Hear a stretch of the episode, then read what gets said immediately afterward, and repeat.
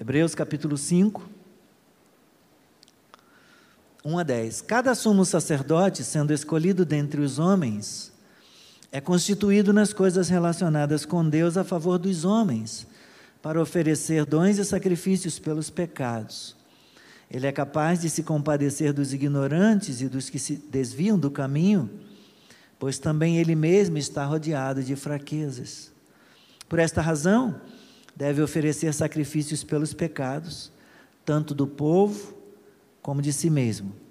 E ninguém toma esta honra para si mesmo, a não ser quando chamado por Deus, como aconteceu com Arão.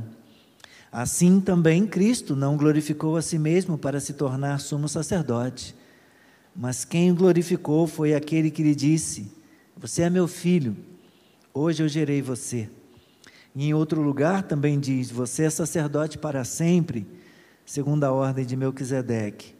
Ele, Jesus, nos dias da sua carne, tendo oferecido com forte clamor e lágrimas orações e súplicas a quem o podia livrar da morte, foi ouvido por causa da sua reverência. Embora fosse filho, aprendeu a obediência pelas coisas que sofreu. E, tendo sido aperfeiçoado, tornou-se o autor da salvação eterna para todos os que lhe obedecem. E Deus o nomeou sumo sacerdote, segundo a ordem de Melquisedeque. Nosso Deus e Pai, damos graças a Ti, Senhor, pela leitura da Tua palavra. Obrigado, Senhor, pelo privilégio que nós temos de poder abrir as Escrituras e de poder ouvir, buscar o entendimento com a ajuda do Espírito Santo, a fim de aprendermos de Ti e ouvir a, vo a voz do Senhor falando ao nosso coração. Edifica a nossa vida Exorta-nos, ensina-nos, instrua-nos, Senhor, em toda a sabedoria e fala conosco, em nome de Jesus. Amém. Glória a Deus. Vocês podem sentar.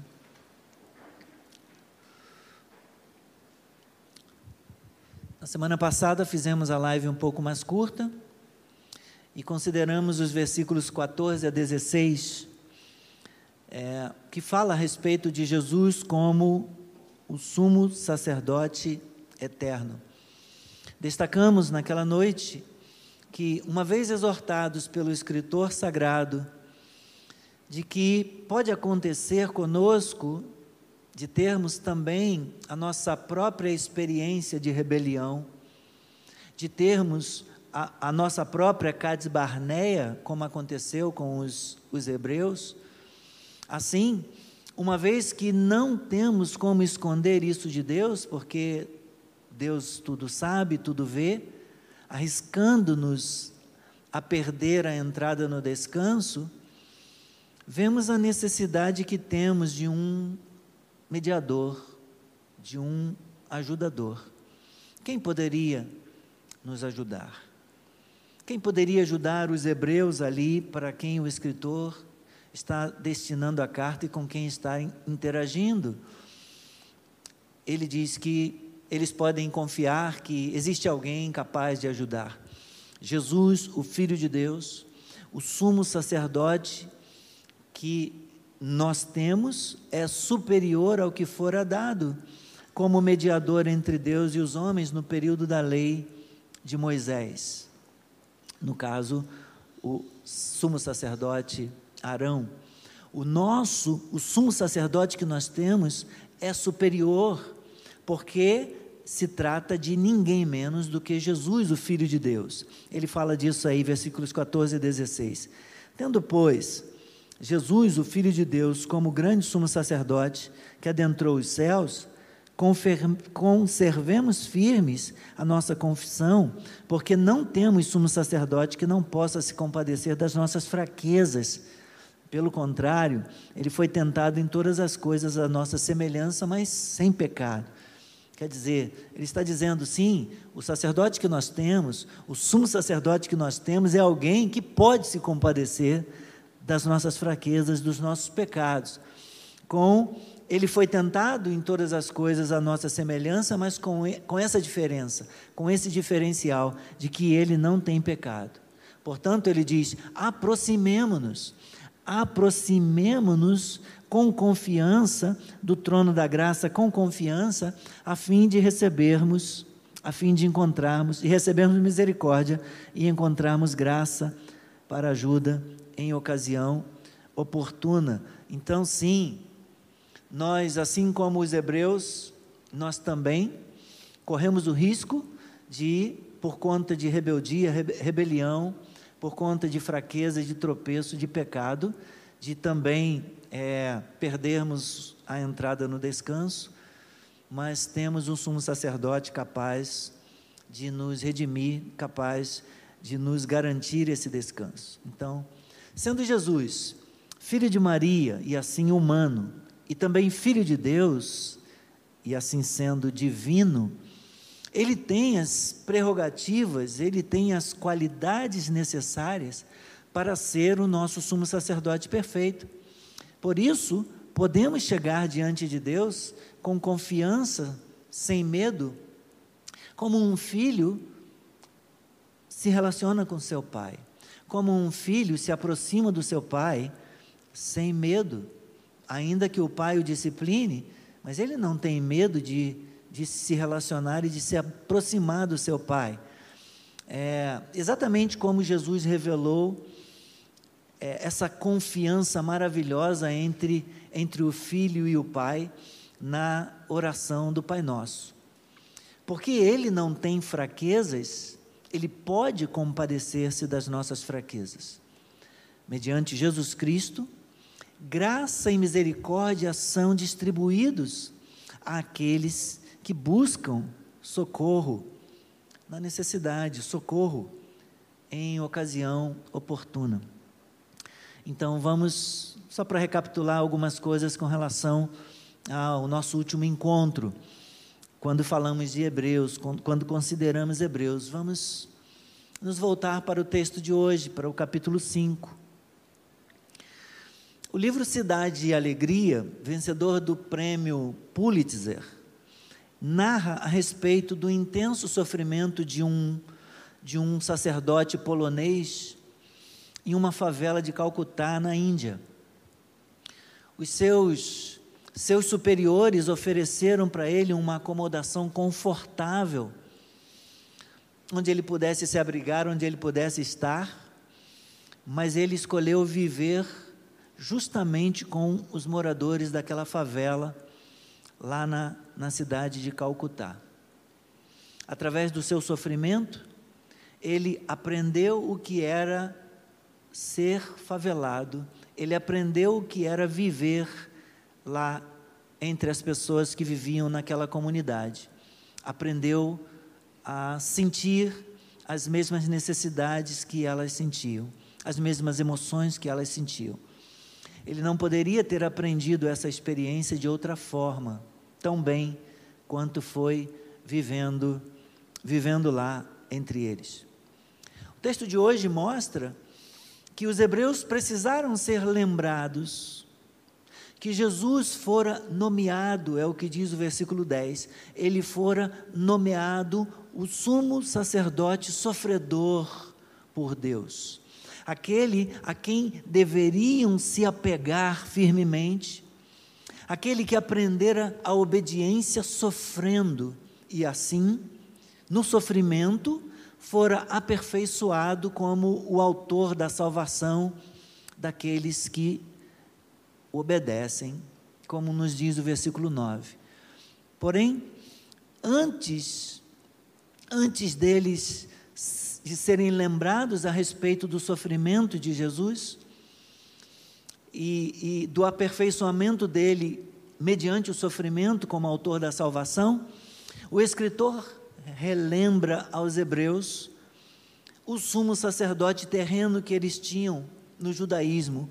Ele faz isso nos primeiros versículos do capítulo 5, do versículo 1 ao versículo 4, dizendo assim: Cada sumo sacerdote sendo escolhido dentre os homens, é constituído nas coisas relacionadas com Deus, a favor dos homens, para oferecer dons e sacrifícios pelos pecados. Ele é capaz de se compadecer dos ignorantes e dos que se desviam do caminho, pois também ele mesmo está rodeado de fraquezas. Por essa razão, deve oferecer sacrifícios pelos pecados, tanto do povo como de si mesmo. E ninguém toma esta honra para si mesmo, a não ser quando chamado por Deus, como aconteceu com Arão. Os quatro primeiros versículos do capítulo 5 são históricos e dizem respeito à ordem de Arão. Então, Arão é nominalmente mencionado aí. Se a epístola é dirigida a cristãos judeus, as declarações, então, elas vêm como lembrança para servir de pano de fundo para a introdução de uma ordem superior. Então, uma vez que o autor vai falar de um sumo sacerdote que pertence a uma ordem superior, ele começa falando dessa ordem a respeito da qual ele vai comparar e vai dizer que existe uma maior, que existe uma superior. Então, é, ele começa falando a respeito da ordem de Arão como pano, como pano de fundo. Tendo o escritor já declarado que Jesus Cristo, Filho de Deus, é um grande sumo sacerdote, alguma comparação com a ordem arônica é inevitável. Bom, ele é um grande sumo sacerdote, bom, ele está sendo comparado com quem? Está sendo comparado com o sacerdote que eles conheciam, segundo a lei mosaica, né, sacerdote segundo a ordem arônica.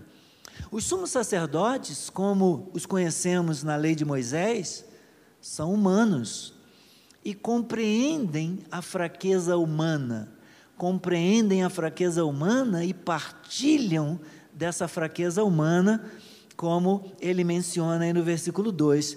Cada sumo sacerdote, sendo escolhido dentre os homens, são humanos, é constituído nas coisas relacionadas com Deus a favor dos humanos, a favor dos homens. Para quê? Para oferecer dons e sacrifícios pelos pecados.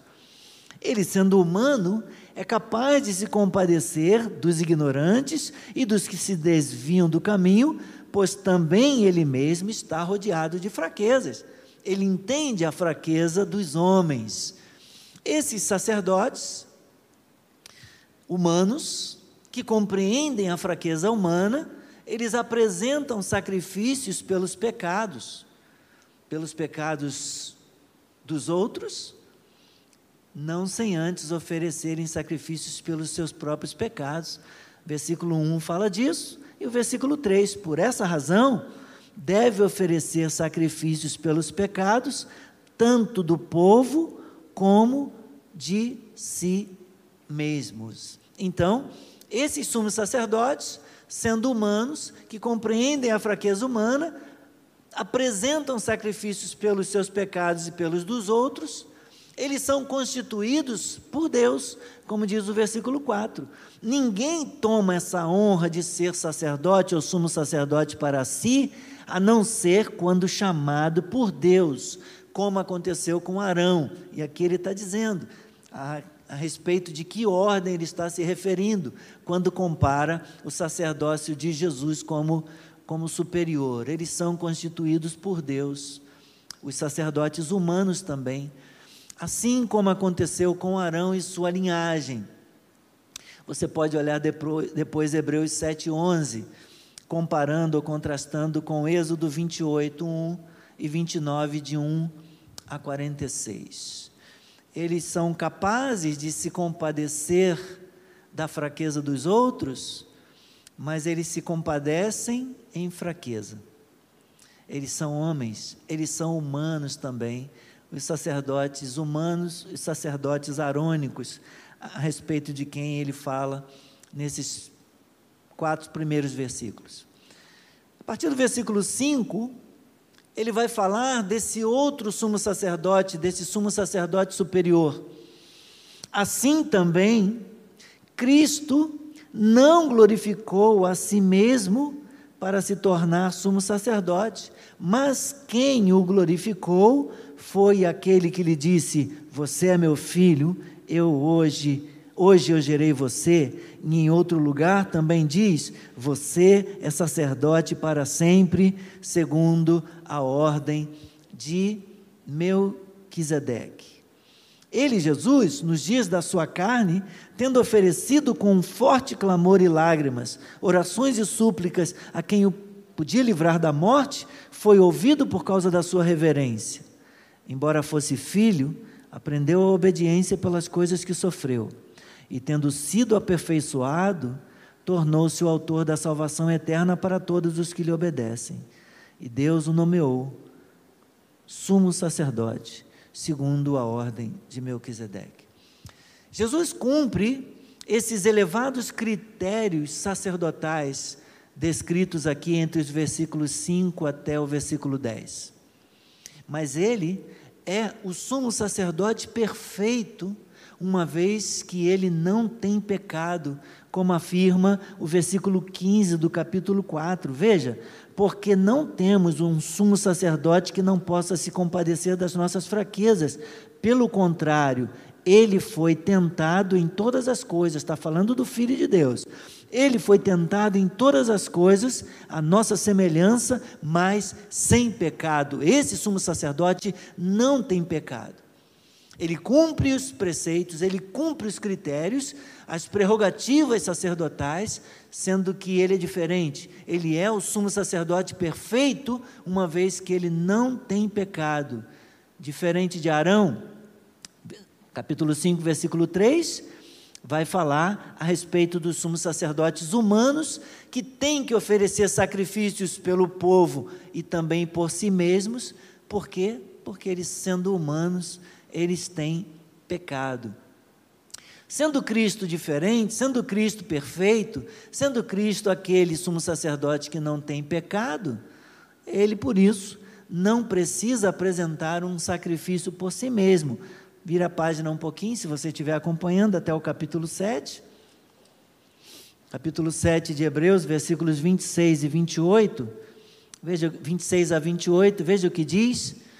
Porque nos convinha um sumo sacerdote como este, santo e inculpável, sem mácula, sem mácula, separado dos pecadores, porque ele não tem pecado, e exaltado acima dos céus, que não tem necessidade, como os outros sumos sacerdotes, de oferecer sacrifícios todos os dias, primeiro pelos seus próprios pecados, depois pelo do povo, porque fez isso uma vez por todas, quando a si mesmo ofereceu. Porque a lei constitui homens sujeitos a fraquezas, como sumos sacerdotes, mas a palavra do juramento que foi posterior à lei constitui o Filho sumo sacerdote perfeito para sempre, aleluia. Por isso, ele não tem pecado, ele é o sumo sacerdote perfeito, ele não precisa oferecer sacrifícios por si mesmo, e o sacrifício que ele ofereceu pelos pecadores não precisa ser repetido todo dia, ele foi oferecido uma vez por todas, um sacrifício perfeito. Qual foi o resultado do sofrimento de Cristo? Embora esse Filho divino, Jesus, também fosse totalmente humano, ele aprendeu através do seu sofrimento. Ele é divino, ele é o Filho de Deus, mas ele também era humano. E por isso ele aprendeu através do seu sofrimento, embora sempre sem pecado, como já vimos no capítulo 4, versículo 15 e no capítulo 7, versículo 26 que nós acabamos que nós acabamos de ler.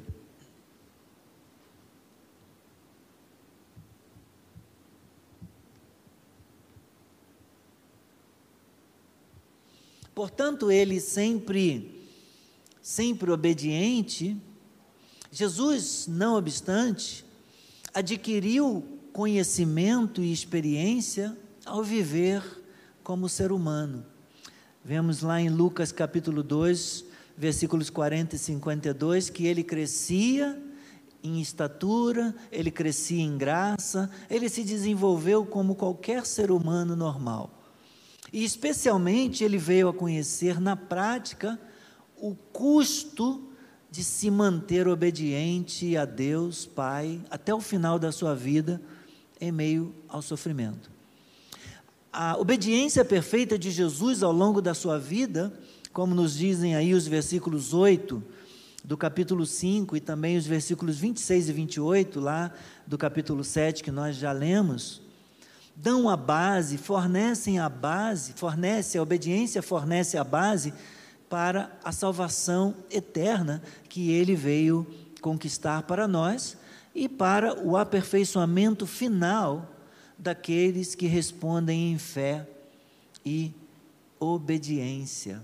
Ele foi obediente até a morte e morte de cruz. Do início ao final da sua vida, ele foi obediente ao Pai em todas as coisas. Em todas as coisas. E foi obediente por amor àqueles a quem ele haveria de salvar. Capítulo capítulo 9, versículos 23 a 28, rapidamente, antes de nós concluirmos, se você puder acompanhar a leitura. 9, versículos 23 a 28, diz assim: Era necessário, portanto, que as figuras das coisas que estão nos céus fossem purificadas com tais sacrifícios, mas as próprias coisas celestiais requerem sacrifícios superiores àqueles.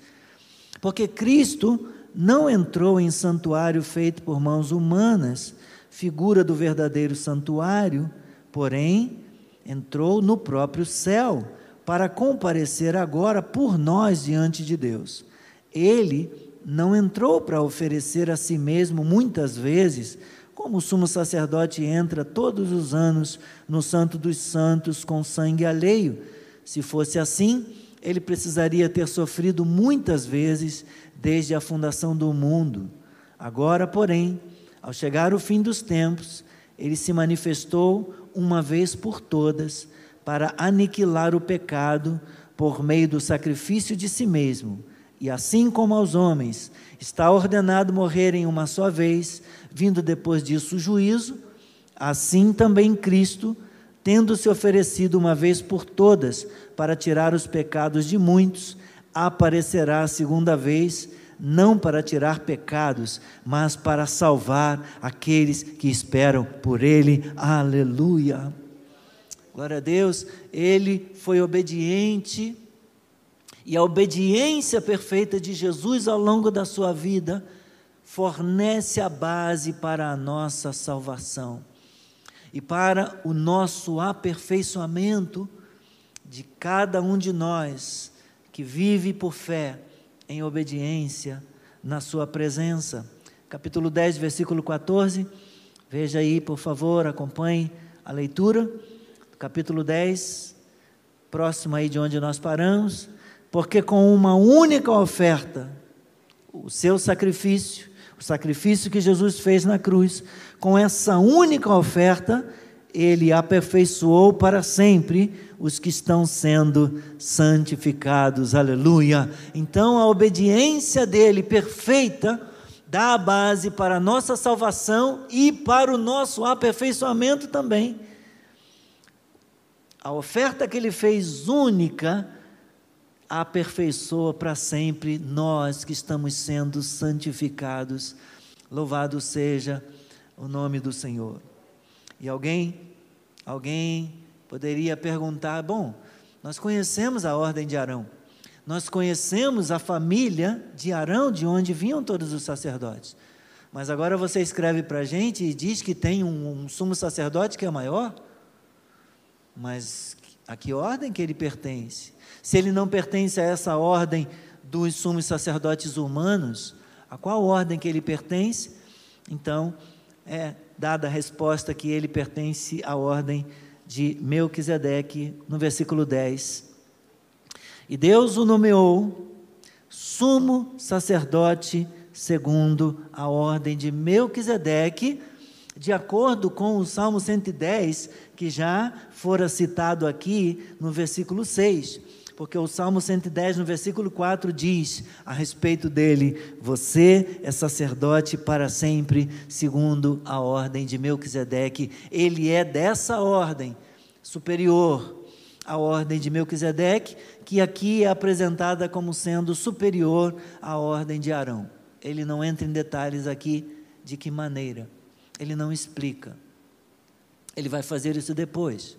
porque ele vai agora fazer uma pausa no texto e vai trazer uma advertência para os seus leitores, para os judeus cristãos, para quem ele está, com quem ele está é, se relacionando, com quem ele está interagindo aí através da sua carta. É o que a gente vai ver no nosso próximo encontro.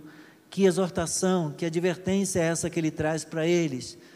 Há uma acusação que é feita que eles estavam estagnados, estacionados, pararam de crescer. Então ele vai trazer uma advertência para eles. Ele faz essa pausa, depois que ele termina de fazer essa advertência, ele retoma o assunto e vai explicar é, a respeito dessa ordem de Melquisedeque. Então eu me preparo para terminar. Os sofrimentos de Cristo ajudaram a aperfeiçoá-lo como autor da nossa salvação. A Bíblia ensina que nós compartilhamos dos sofrimentos de Cristo, assim como nós participamos da sua glória. Isso deveria nos ajudar a ter uma atitude positiva diante do sofrimento. O sofrimento tem propósito, o sofrimento nos ajuda a crescer, o sofrimento nos aperfeiçoa. Então, se nós podemos aprender com os sofrimentos de Cristo, podemos aprender também que assim como ele foi aperfeiçoado diante do Pai para cumprir os planos de Deus, nós também somos aperfeiçoados através do sofrimento e deveríamos ter uma atitude positiva é, diante do sofrimento quando, quando, quando temos de enfrentá-lo. Nossa obediência a Cristo tem transformado o sofrimento em, em crescimento espiritual e perseverança temos aprendido com o sofrimento, ao obedecermos a Cristo, temos conseguido manter o nosso coração firme, obediente, em santo temor diante dEle, entendendo que podemos experimentar crescimento espiritual e perseverança na nossa caminhada. Lembremos, queridos, nós temos um sumo sacerdote que sabe o que é padecer e que se compadece das nossas fraquezas. Por isso, agradeçamos e louvemos a Jesus Cristo por sua compaixão, por todas, por todas as necessidades, as nossas necessidades e lutas, por todas as dores e as circunstâncias difíceis que nós temos, sabendo que ele não desdenha, sabendo que ele não ele não tripudia sobre o nosso sofrimento e a nossa dor, pelo contrário, ele se compadece e ele pode nos socorrer, ele pode nos ajudar. Assim é o nosso sumo sacerdote. Graças a Deus que por causa dele nós podemos superar a nossa fraqueza, nós podemos superar o nosso pecado, nós podemos é, vencer e sermos abençoados por ele, avançando é, cada dia mais em direção ao cumprimento do propósito de Deus na nossa vida. Eu gostaria de convidar você para fecharmos os nossos olhos para orarmos agora. Ó Senhor, bendito seja o teu nome. Nós damos graças porque temos um sumo sacerdote como esse, grande, poderoso, gracioso também que se compadece das nossas fraquezas. Nós damos graças porque nós, em ocasião oportuna, nós não precisamos ter medo, nós podemos nos achegar a Ele com confiança, com coragem, com ousadia, diante do trono da graça. Obrigado, Senhor. Obrigado por Jesus Cristo, nosso Senhor, nosso Salvador, que aprendeu, aprendeu a obediência no meio do sofrimento, que foi aperfeiçoado através do que padeceu, do que sofreu. E assim, e assim o Senhor realizou e cumpriu os teus planos na vida dele. Senhor, ensina-nos também a perseverar, ensina-nos também a crescer, a, Senhor, a suportar o sofrimento e as lutas. Ó Deus, sabendo que o Senhor está no controle, sabendo que o Senhor nos ajuda e que vem e luta por nós, sabendo que o Senhor se compadece e nos abriga e nos protege e nos dá vitória. Ó oh, Senhor, permita que em meio às lutas e aos sofrimentos e às dores e às tristezas dessa vida, nós possamos experimentar crescimento espiritual, que possamos aprender com o autor da nossa salvação, porque assim também aconteceu com ele. Por isso, Senhor, damos graças por Jesus. Nós o louvamos pela compaixão dele nas nossas necessidades, nas nossas tristezas e nas dificuldades. Pai, eu te peço agora por uma família querida, mais uma vez, que está sofrendo, que está chorando agora a perda. Duas famílias, Pai, na verdade, é, que temos nominalmente apresentado a Ti. A família da irmã Selma, sua irmã Telma, que perdeu a filha, e agora a família do nosso irmão pastor João. Pedimos a Deus que sustente e que conforte, que fortaleça e abençoe essas famílias. E cure os enfermos e doentes por quem nós temos clamado. Em nome de Jesus. Amém e amém. Glória a Deus. Muito obrigado pela sua paciência. Chegamos ao final da nossa live. Um pouco mais curta hoje, porque vamos ter uma reunião de trabalho aqui com a nossa equipe de ministério. Muito obrigado pelo seu carinho, muito obrigado pela sua confiança. Deixo o convite para amanhã, às oito da manhã, estarmos juntos mais uma vez, tá bom? Nosso abraço para vocês de perto, vocês aqui de baixo, vocês lá do alto, lá da Serra de Teresópolis que têm nos acompanhado, vocês de longe, né? De manhã a gente tem gente de Iconha, gente lá do Espírito Santo, gente que mora em Serra, no Espírito Santo, gente de Governador Valadares e até de outros países. E louvamos a Deus por essa oportunidade maravilhosa. Seja bendito, seja louvado, seja engrandecido. Jesus, o Filho de Deus, nosso fiel sumo sacerdote maravilhoso, perfeito, aleluia. A Ele toda a honra e toda a glória, nós podemos aplaudi-lo, nós podemos exaltá-lo, podemos engrandecê-lo. Glória a Deus. Oh, Louvado seja o Senhor. Que é bendito para sempre. Amém. Amém. Que Deus te conceda uma noite preciosa, uma noite maravilhosa de descanso. Fiquem na paz do Senhor. Eu me despeço que Deus, desejando que Deus te abençoe rica e abundantemente, tá bom? Até amanhã às oito. Um abraço.